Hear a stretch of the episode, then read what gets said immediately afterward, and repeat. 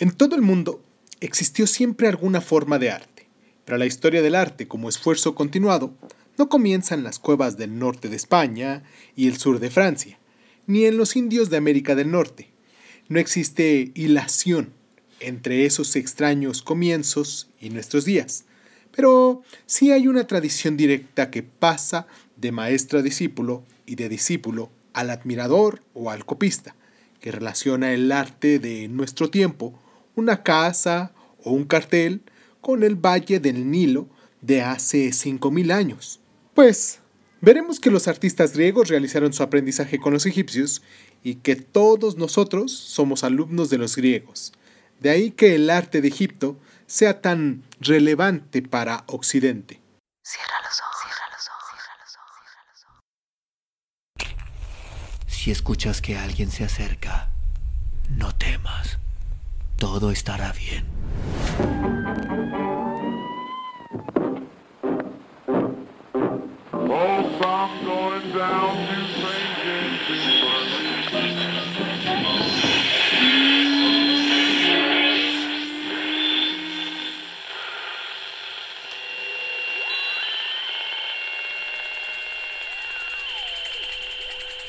Estás escuchando, escuchando Crónica, Crónica, Crónica el lugar, el lugar donde, donde, donde entra por tus oídos. Bienvenido.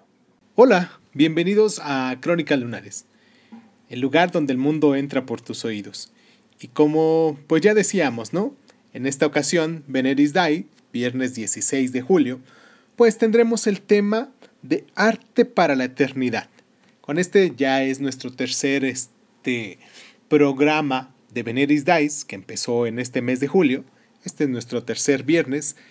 Y pues bueno, dijéramos que sería nuestro segundo capítulo, porque ya que el, el primer programa que hicimos fue la introducción, pues este cuenta como, como segundo capítulo.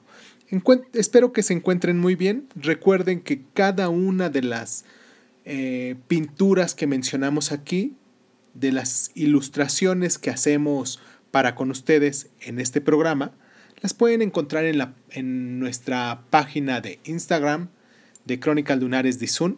Y así, pues mientras están escuchando este audio, mientras están escuchando este podcast, pues con su celular pueden ir viendo, entran a la página de, de Crónicas Lunares de Zoom en Instagram y ahí pueden ir viendo las imágenes que, de las cuales vamos hablando, porque cada una de ellas tienen un número.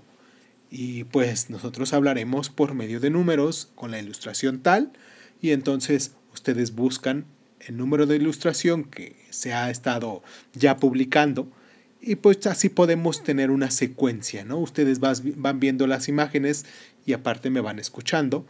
Espero que se encuentren muy bien. Les agradezco mucho que se tomen el tiempo para podernos descargar, como lo digo casi diario. Y pues nada, comenzamos. Ain't no sunshine when she's gone. It's not warm when she's away. Ain't no sunshine when she's gone. When she's always gone too long. Anytime she goes away. Es para todo sabido que Egipto es el país de las pirámides.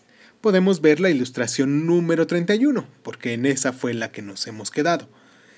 Esas montañas de piedra que vergen como hitos de tiempo sobre un distante horizonte de la historia, por remotas y misteriosas que puedan parecernos, mucho es lo que nos revelan acerca de su propia historia. Nos hablan de un país tan perfectamente organizado que fue posible, en él, amontonar esos gigantescos montes de piedra en el transcurso de la vida de un solo faraón, y nos hablan de faraones tan ricos y poderosos que pudieron obligar a millares y millares de operarios o esclavos a trabajar para ellos año tras año y extraer bloques de cantera o arrastrarlos hasta el lugar de construcción y a colocarlos unos sobre otros con los medios más primitivos hasta que la tumba estuviera dispuesta para recibir los restos mortales del faraón. Ningún monarca ni ningún pueblo llegarían a tales dispendios, ni se tomarían tantas molestias para la creación de una sepultura. Sabemos, en efecto, que las pirámides tuvieron su importancia práctica a los ojos de reyes y de sus súbditos. El faraón era considerado un ser divino que gobernaba sobre estos últimos y que al abandonar esta tierra subiría de nuevo a la mansión de los dioses de donde había descendido. Las pirámides, elevándose hacia el cielo, le ayudarían probablemente a esa ascensión. En cualquier caso, ellas defenderían el sagrado cuerpo de la destrucción, pues los egipcios creían que el cuerpo debía ser conservado para que el alma viviera en el más allá.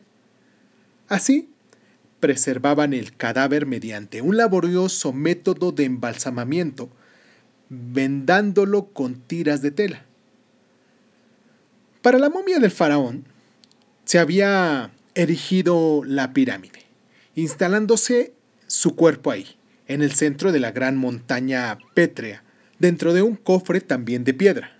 En torno a la cámara mortuaria se escribían en salmos y hechizos para ayudarle en su tránsito hacia el otro mundo.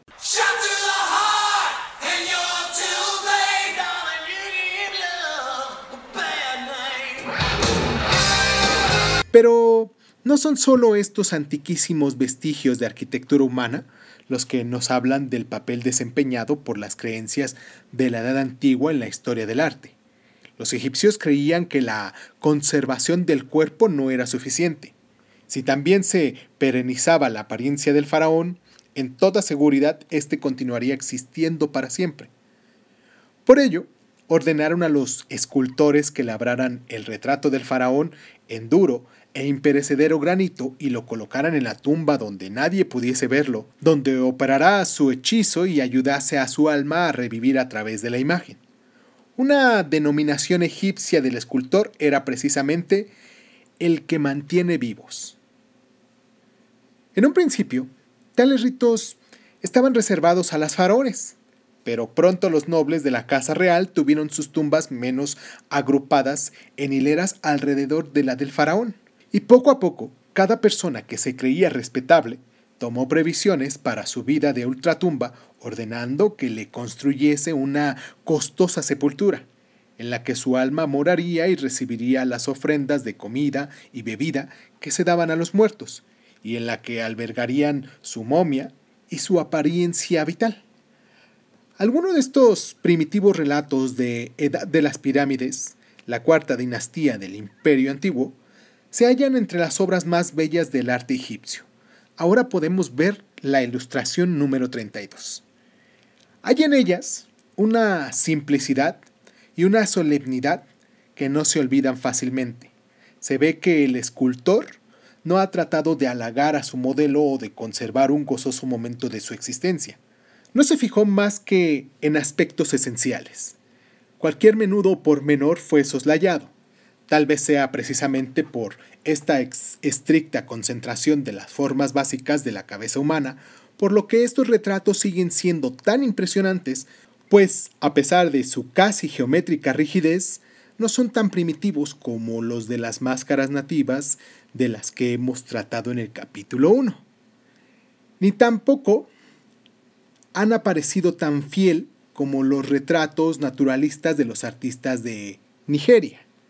Ahora vemos la ilustración número 23, si la recuerdan. La observación de la naturaleza y la proporción del conjunto se hallan tan perfectamente equilibradas que nos impresionan para ofrecernos seres dotados de vida que, no obstante, se nos aparecen como remotos en la eternidad. Esta combinación de regularidad geométrica y aguda observación de la naturaleza es característica de todo el arte egipcio. ¿Dónde mejor podemos estudiarla? Es en los relieves y pinturas que adornan los muros de las sepulturas. La palabra adornan es cierto, difícilmente puede convenir en un arte que no sea completado sino por el alma del muerto. Estas obras, en efecto, no eran para ser degustadas. También ellas pretendían mantener vivo. Antes, en un pasado distante y horrendo, existió la costumbre de que al morir un hombre poderoso, sus criados y esclavos le siguieran a la tumba. para que llegara al más allá en conveniente compañía, de modo que los sirvientes eran sacrificados. Más tarde, esos horrores fueron considerados demasiado crueles o demasiado costosos, y el arte constituyó su resaque. En lugar de criados reales, a los grandes de esta tierra se les ofrecieron sus imágenes por sustituto. Los retratos y modelos encontrados en las tumbas egipcias se relacionan con la idea de proporcionar compañeros a las almas de otro mundo, creencia que se encuentra en los inicios de muchas culturas. Estos relieves y pinturas murales nos proporcionan un reflejo extraordinariamente animado de cómo se vivió en Egipto hace milenios. Con todo, al contemplarlos por primera vez no puede uno sino maravillarse. La razón de ello estriba en que los pintores egipcios tenían una forma de representar la vida real completamente distinta a la nuestra. Tal vez esto esté relacionado con la diferencia de fines que inspiró sus pinturas. No era lo más importante la belleza, sino la perfección. La misión del artista era representarlo todo tan clara y perpetuamente como si fuera posible. Por ello, no se dedicaban a tomar apuntes de la naturaleza tal como ésta aparece desde un punto de mira fortuito. Dibujaban de memoria, y de conformidad con reglas escritas que aseguraban la perfecta claridad de todos los elementos de la obra. Su método se parecía, en efecto, más al del cartógrafo que al del pintor. La ilustración 33 lo muestra con un sencillo ejemplo que representa un jardín con un estanque.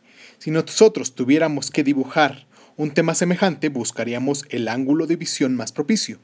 La forma y el carácter de los árboles podrían ser vistos claramente solo desde los lados, la forma del estanque únicamente desde arriba.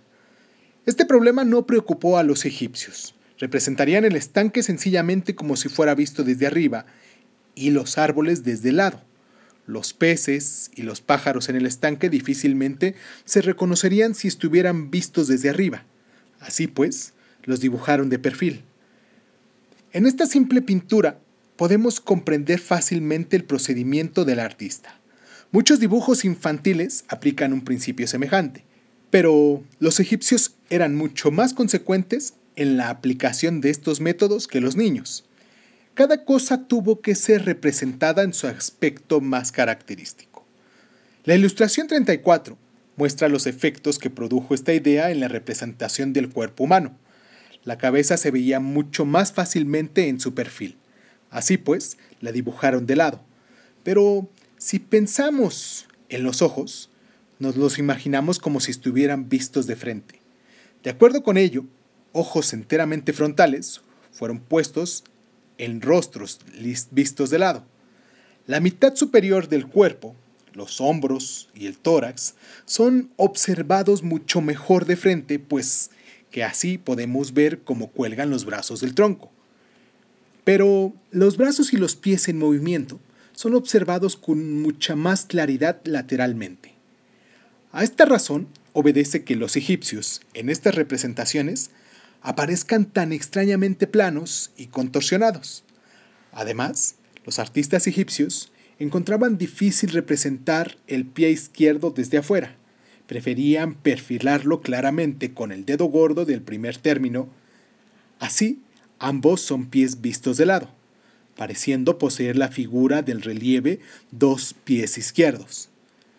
No debe suponerse que los artistas egipcios creyeran que las personas eran o aparecían así, sino que simplemente se limitaban a seguir una regla más que les permitiría insertar en la forma humana todo aquello que consideraban importante. Tal vez esta adhesión estricta a la forma haya tenido algo que ver con las intenciones mágicas, porque ¿cómo podría un hombre con brazos en escorzo o seccionados llevar o recibir los dones requeridos por el muerto? Lo cierto es que el arte egipcio no se basa en lo que el artista podría ver en un momento dado, sino en lo que sabía que pertenecía a una persona o a una escena, de esas formas aparecidas y conocidas fue de donde extrajo sus representaciones, De modo muy semejante a cómo el artista primitivo tomó las suyas de las formas que podía dominar. No solo fue el conocimiento de formas y figuras el que permitió que el artista diese cuerpo a sus representaciones, sino también el conocimiento de su significado. Nosotros, a veces, llamamos grande a un hombre importante. Los egipcios dibujaban al Señor del tamaño mucho mayor que sus criados e incluso que su propia mujer. Una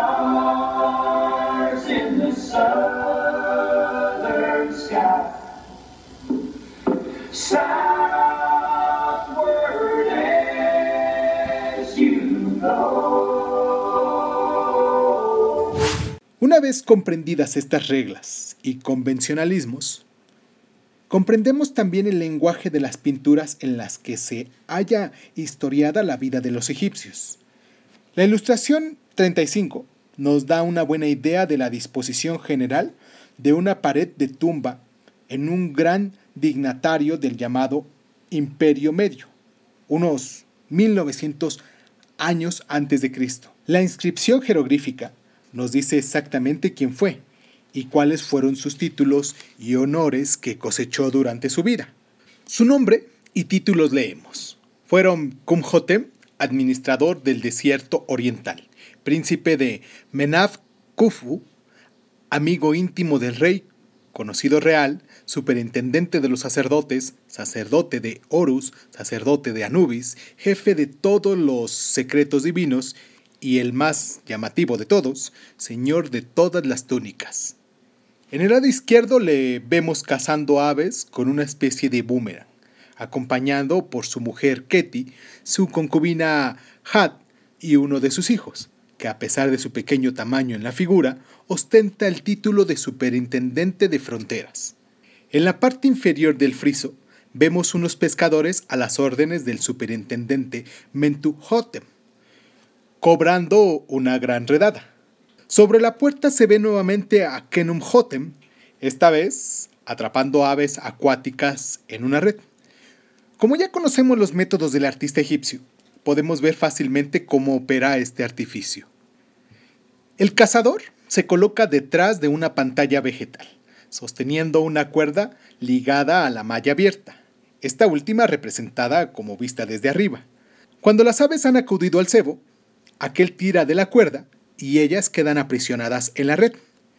Detrás de Kenuhotem se halla su primogénito Nach y su superintendiente de tesoros, quien, al propio tiempo, responsable de encargar la construcción de su sepultura. En el lado derecho, Kenumhotep, al que se le dio el nombre de grande en peces, rico en aves, adorador de la diosa de la casa, es visto arponeando peces, y lo podemos ver en la ilustración número 36. Otra vez, podemos observar los convencionalismos del artista egipcio que prescinde del agua por entre las cañas para mostrarnos el lugar donde se hallan los peces. La inscripción dice, en una jornada embarca por la charca de los patos silvestres, los pantanos y los ríos, alanceando con la lanza de dos puntas, atravesó treinta peces. Qué magnífico el día de la casa del hipopótamo. En la parte inferior se aprecia el divertido episodio de uno de los hombres, que ha caído al agua y es pescado por sus compañeros. La inscripción en torno a la puerta recuerda los días en que tenían que llevarse presentes al muerto e incluye oraciones a los dioses.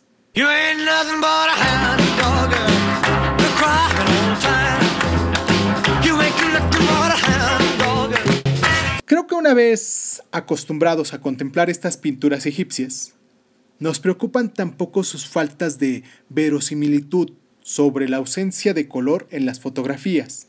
Incluso comenzamos a advertir las grandes ventajas del método egipcio. No hay nada en esas pinturas que dé la impresión de haber surgido por azar, nada que pudiera haber sido exactamente igual tratado de un modo cualquiera.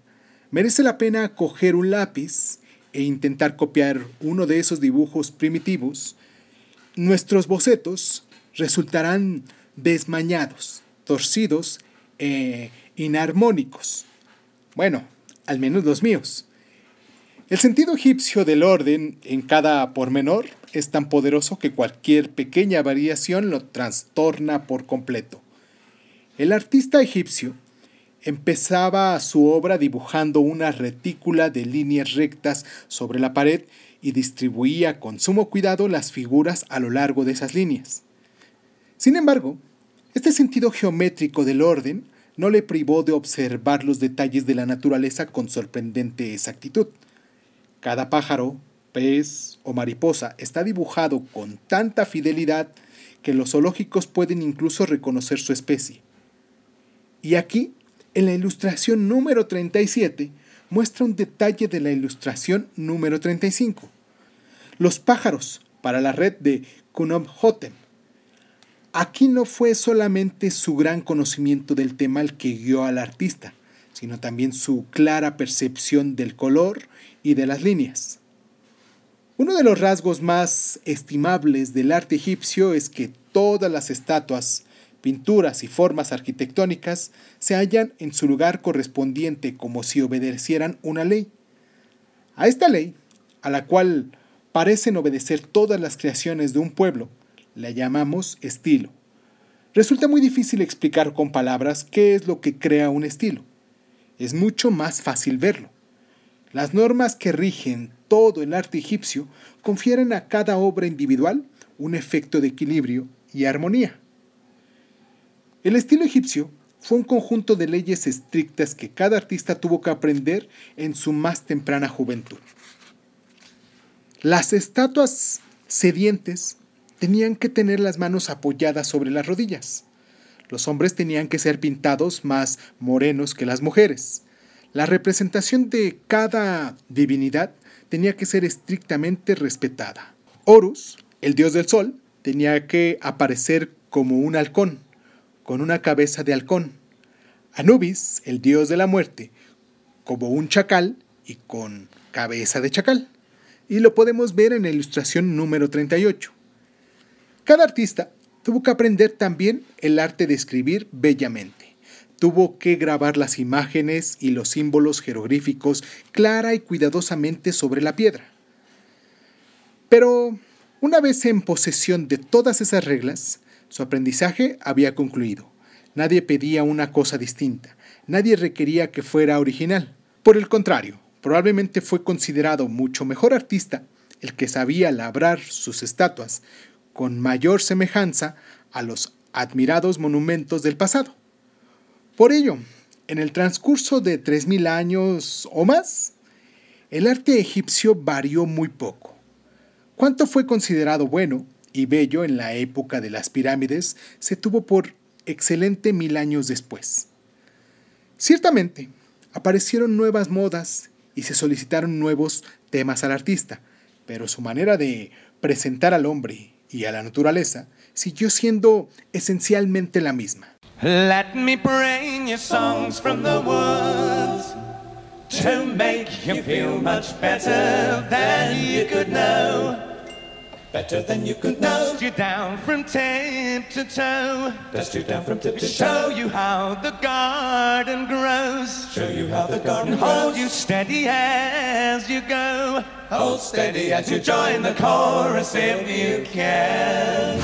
Solo hubo un nombre que rompió las ataduras del estilo egipcio. Fue un faraón de la octava dinastía, conocida entonces como Imperio Nuevo, que se fundó después de una catastrófica invasión de Egipto. Este faraón, llamado Amenofis IV, fue un hereje. Rompió muchas de las costumbres consagradas por una remota tradición no quiso rendir homenajes a los dioses extrañamente conformados de un pueblo.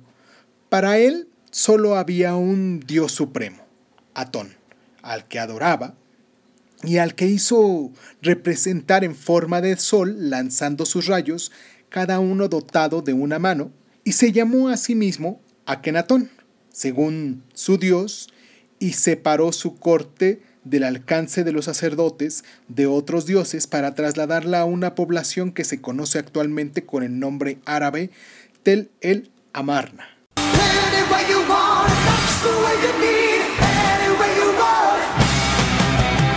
Las pinturas encargadas por él debieron de asombrar a los egipcios de la época por su novedad.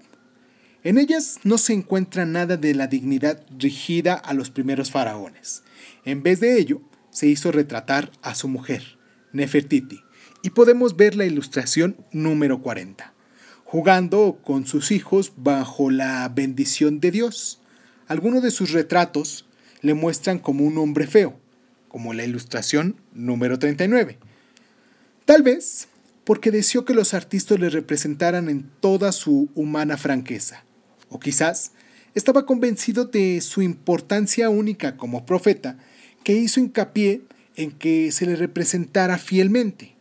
Sucesor de Akenatón fue Tutankamón, cuya tumba con los tesoros fue descubierta en 1922. Algunas de estas obras siguen obedeciendo al moderno estilo de la religión de Atón en particular el dorso del trono del faraón. Y podemos ver la ilustración número 42, lo que muestra con su esposa en idilio conyugal. El faraón aparece sentado en su silla en una actitud que debió de escandalizar a los puritanos egipcios, casi recostándose. Su esposa no aparece más pequeña en él y se apoya suavemente la mano en su hombro mientras el dios Sol, representado como un globo dorado, extiende sus manos bendiciéndoles. Es posible que esta reforma artística, acaecida en octava dinastía, fuera facilitada por el faraón al importar de otros países obras mucho menos conservadores y rígidas que las egipcias. En una isla del Egeo, en Creta, habitaba un pueblo excelentemente dotado, cuyos artistas gustaban sobre todo de representar el movimiento. Cuando hace unos 90 años se excavó el palacio de su rey, en Conosos hubo quienes se resistieron a creer que semejante libertad y flexibilidad del estilo pudiera haberse desarrollado en el segundo imperio antes de Cristo. Obras del mismo estilo fueron halladas en la tierra firme griega. Una daga de Micenas, en la que se representa una cacería de leones, ahora vemos la ilustración número 41, muestra un sentido del movimiento y una suavidad de líneas que debieron de impresionar a los artesanos egipcios, llevándoles a desviarse de las normas consagradas por su tradición.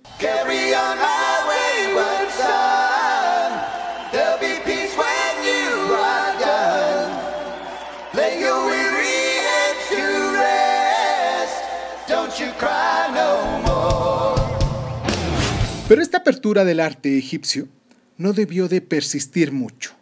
Ya durante el reinado de Tutankamón, las antiguas creencias fueron restauradas y la ventana al exterior quedó cerrada nuevamente. El estilo egipcio, tal como había existido desde hace mil años, continuó existiendo durante otro milenio o más, y sin duda los egipcios creyeron que continuaría así eternamente. Muchas obras egipcias de nuestros museos datan de este último periodo, lo mismo que casi todos los edificios, tales como templos y palacios, y se introdujeron nuevos temas y se llevaron a cabo otras tareas, pero nada esencialmente distinto vino a sumarse a las anteriores realizaciones artísticas. Egipto, está claro, fue solamente uno de los grandes y poderosos imperios que existieron del cercano oriente durante varios milenios. Sabemos por la Biblia que Palestina se hallaba entre el reino egipcio del Nilo y los imperios de Babilonia y Asiria, y se desarrollaron en el valle formando por los ríos Éufrates y Tigris. El arte de Mesopotamia, nombre que dieron los griegos a ese valle, no es menos conocido que el arte egipcio. Ello se debe, al menos en parte, a una causa accidental. No existían bloques de piedra en aquel valle y la mayoría de las construcciones fueron hechas con ladrillo, que el paso del tiempo corroyó y redujo a polvo. Hasta la escultura en piedra fue en comparación poco frecuente. No es esta la única explicación del hecho de que sean escasas. relativamente las obras primitivas de su arte que han llegado hasta nosotros. La razón principal es, probablemente, este pueblo no compartió la creencia religiosa de los egipcios de que el cuerpo humano y su representación debieran ser conservados para que el alma persistiera. En una época muy primitiva, cuando gobernaba el pueblo sumerio, con la capital en Ur, los reyes todavía eran enterrados con toda su familia, incluso con sus esclavos, para que no les faltara acompañamiento en el mundo del más allá. Tumbas de este periodo han sido descubiertas recientemente, por lo cual nos es posible admirar algunos de los dioses titulares de estos antiguos y bárbaros reyes en el Museo Británico. Podemos observar cuánto refinamiento y capacidad artística pueden convivir con la crueldad y las supersticiones primitivas. Hay, por ejemplo, una arpa procedente de una de las tumbas decorada con bestias fabulosas. En la ilustración número 43, ahí la podemos observar. Más bien parece uno de nuestros animales heráldicos, no solo por su aspecto general, sino también por su disposición, pues los sumerios poseyeron el gusto de la precisión y de la simetría. No sabemos exactamente qué se proponían significar con estos animales fabulosos, pero es casi seguro que pertenecieron a su mitología y que las escenas que nos hacen un efecto semejante al de las ilustraciones de nuestros libros infantiles encerraron un sentido muy grave y solemne.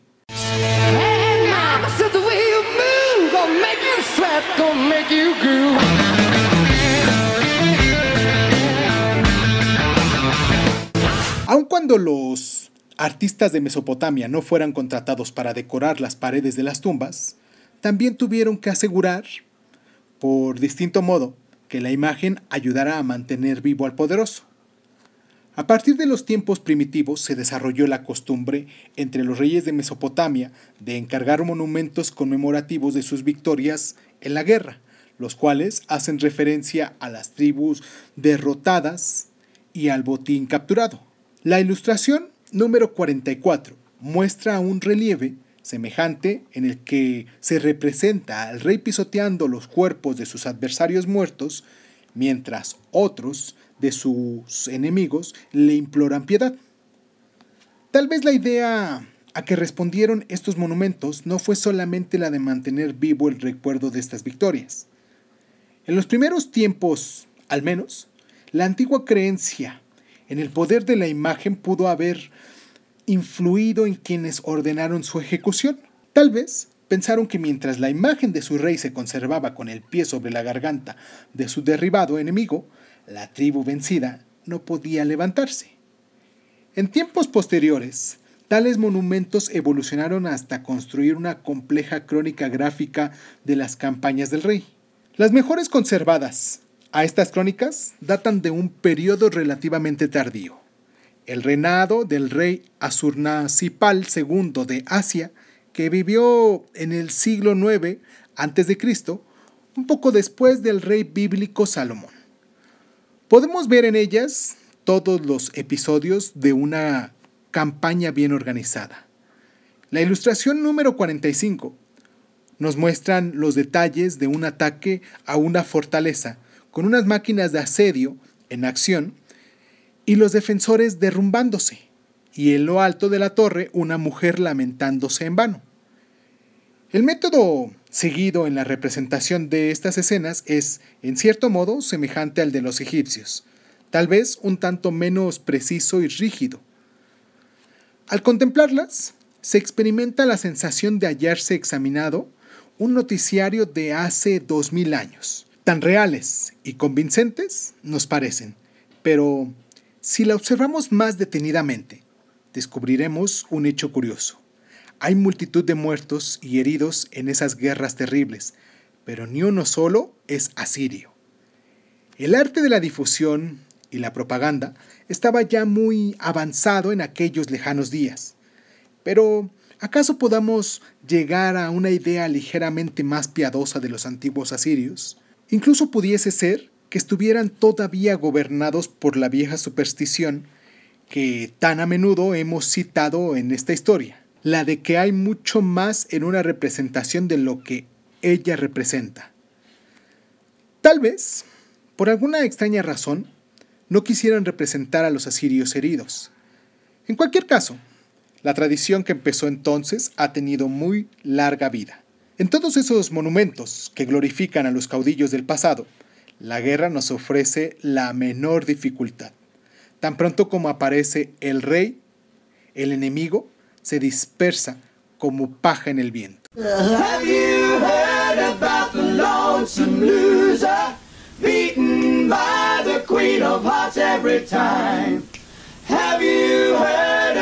Lonesome loser?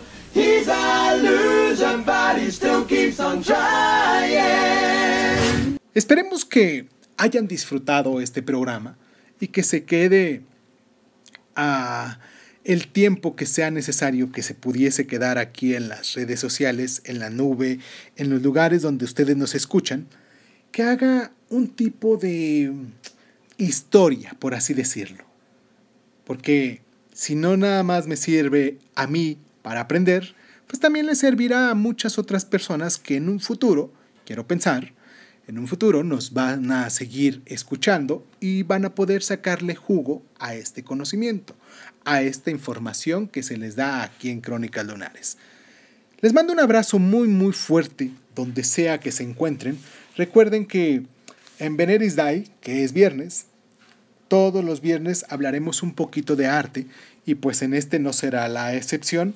Espero que se den el tiempo para poder observar las imágenes de las cuales hemos estado hablando en este programa. Recuerden que las podemos encontrar en Crónicas Lunares de Zoom, pero en nuestra página de Instagram. Ahí cada una de las imágenes de las que hemos estado hablando y de las que nos faltan por hablar y de las que ya hablamos en el programa anterior, eh, pues van a estar representadas. Les mando un abrazo, como les decía, muy fuerte donde sea que estén. Agradezco mucho. Mañana nos toca eh, Sabatum, que les decimos sábado 17. Hoy es viernes 16. Mañana nos toca sobre política. Hablaremos un poquito sobre igualdad. Y ayer espero que hayan escuchado la historia del mundo que viene relacionada un poquito a lo que hablamos el día de hoy. Ayer hablamos sobre los el Egipto y los, los faraones y hoy hablamos sobre el arte egipcio que bien se representa y que tiene esas tendencias sociales y políticas que pues nos han marcado en la historia. Dicen que el que mucho se despide poco pocas ganas tienes de pocas ganas tienen de irse. Y pues les mando un abrazo, les agradezco mucho, eh, un abrazo muy fuerte a toda la región de Europa que nos están escuchando también, una pequeña parte en Asia. Y pues nada, muchísimas gracias, muchísimas gracias por estar. Is this the real life? Is this just fantasy? Caught in a landslide, no escape from reality.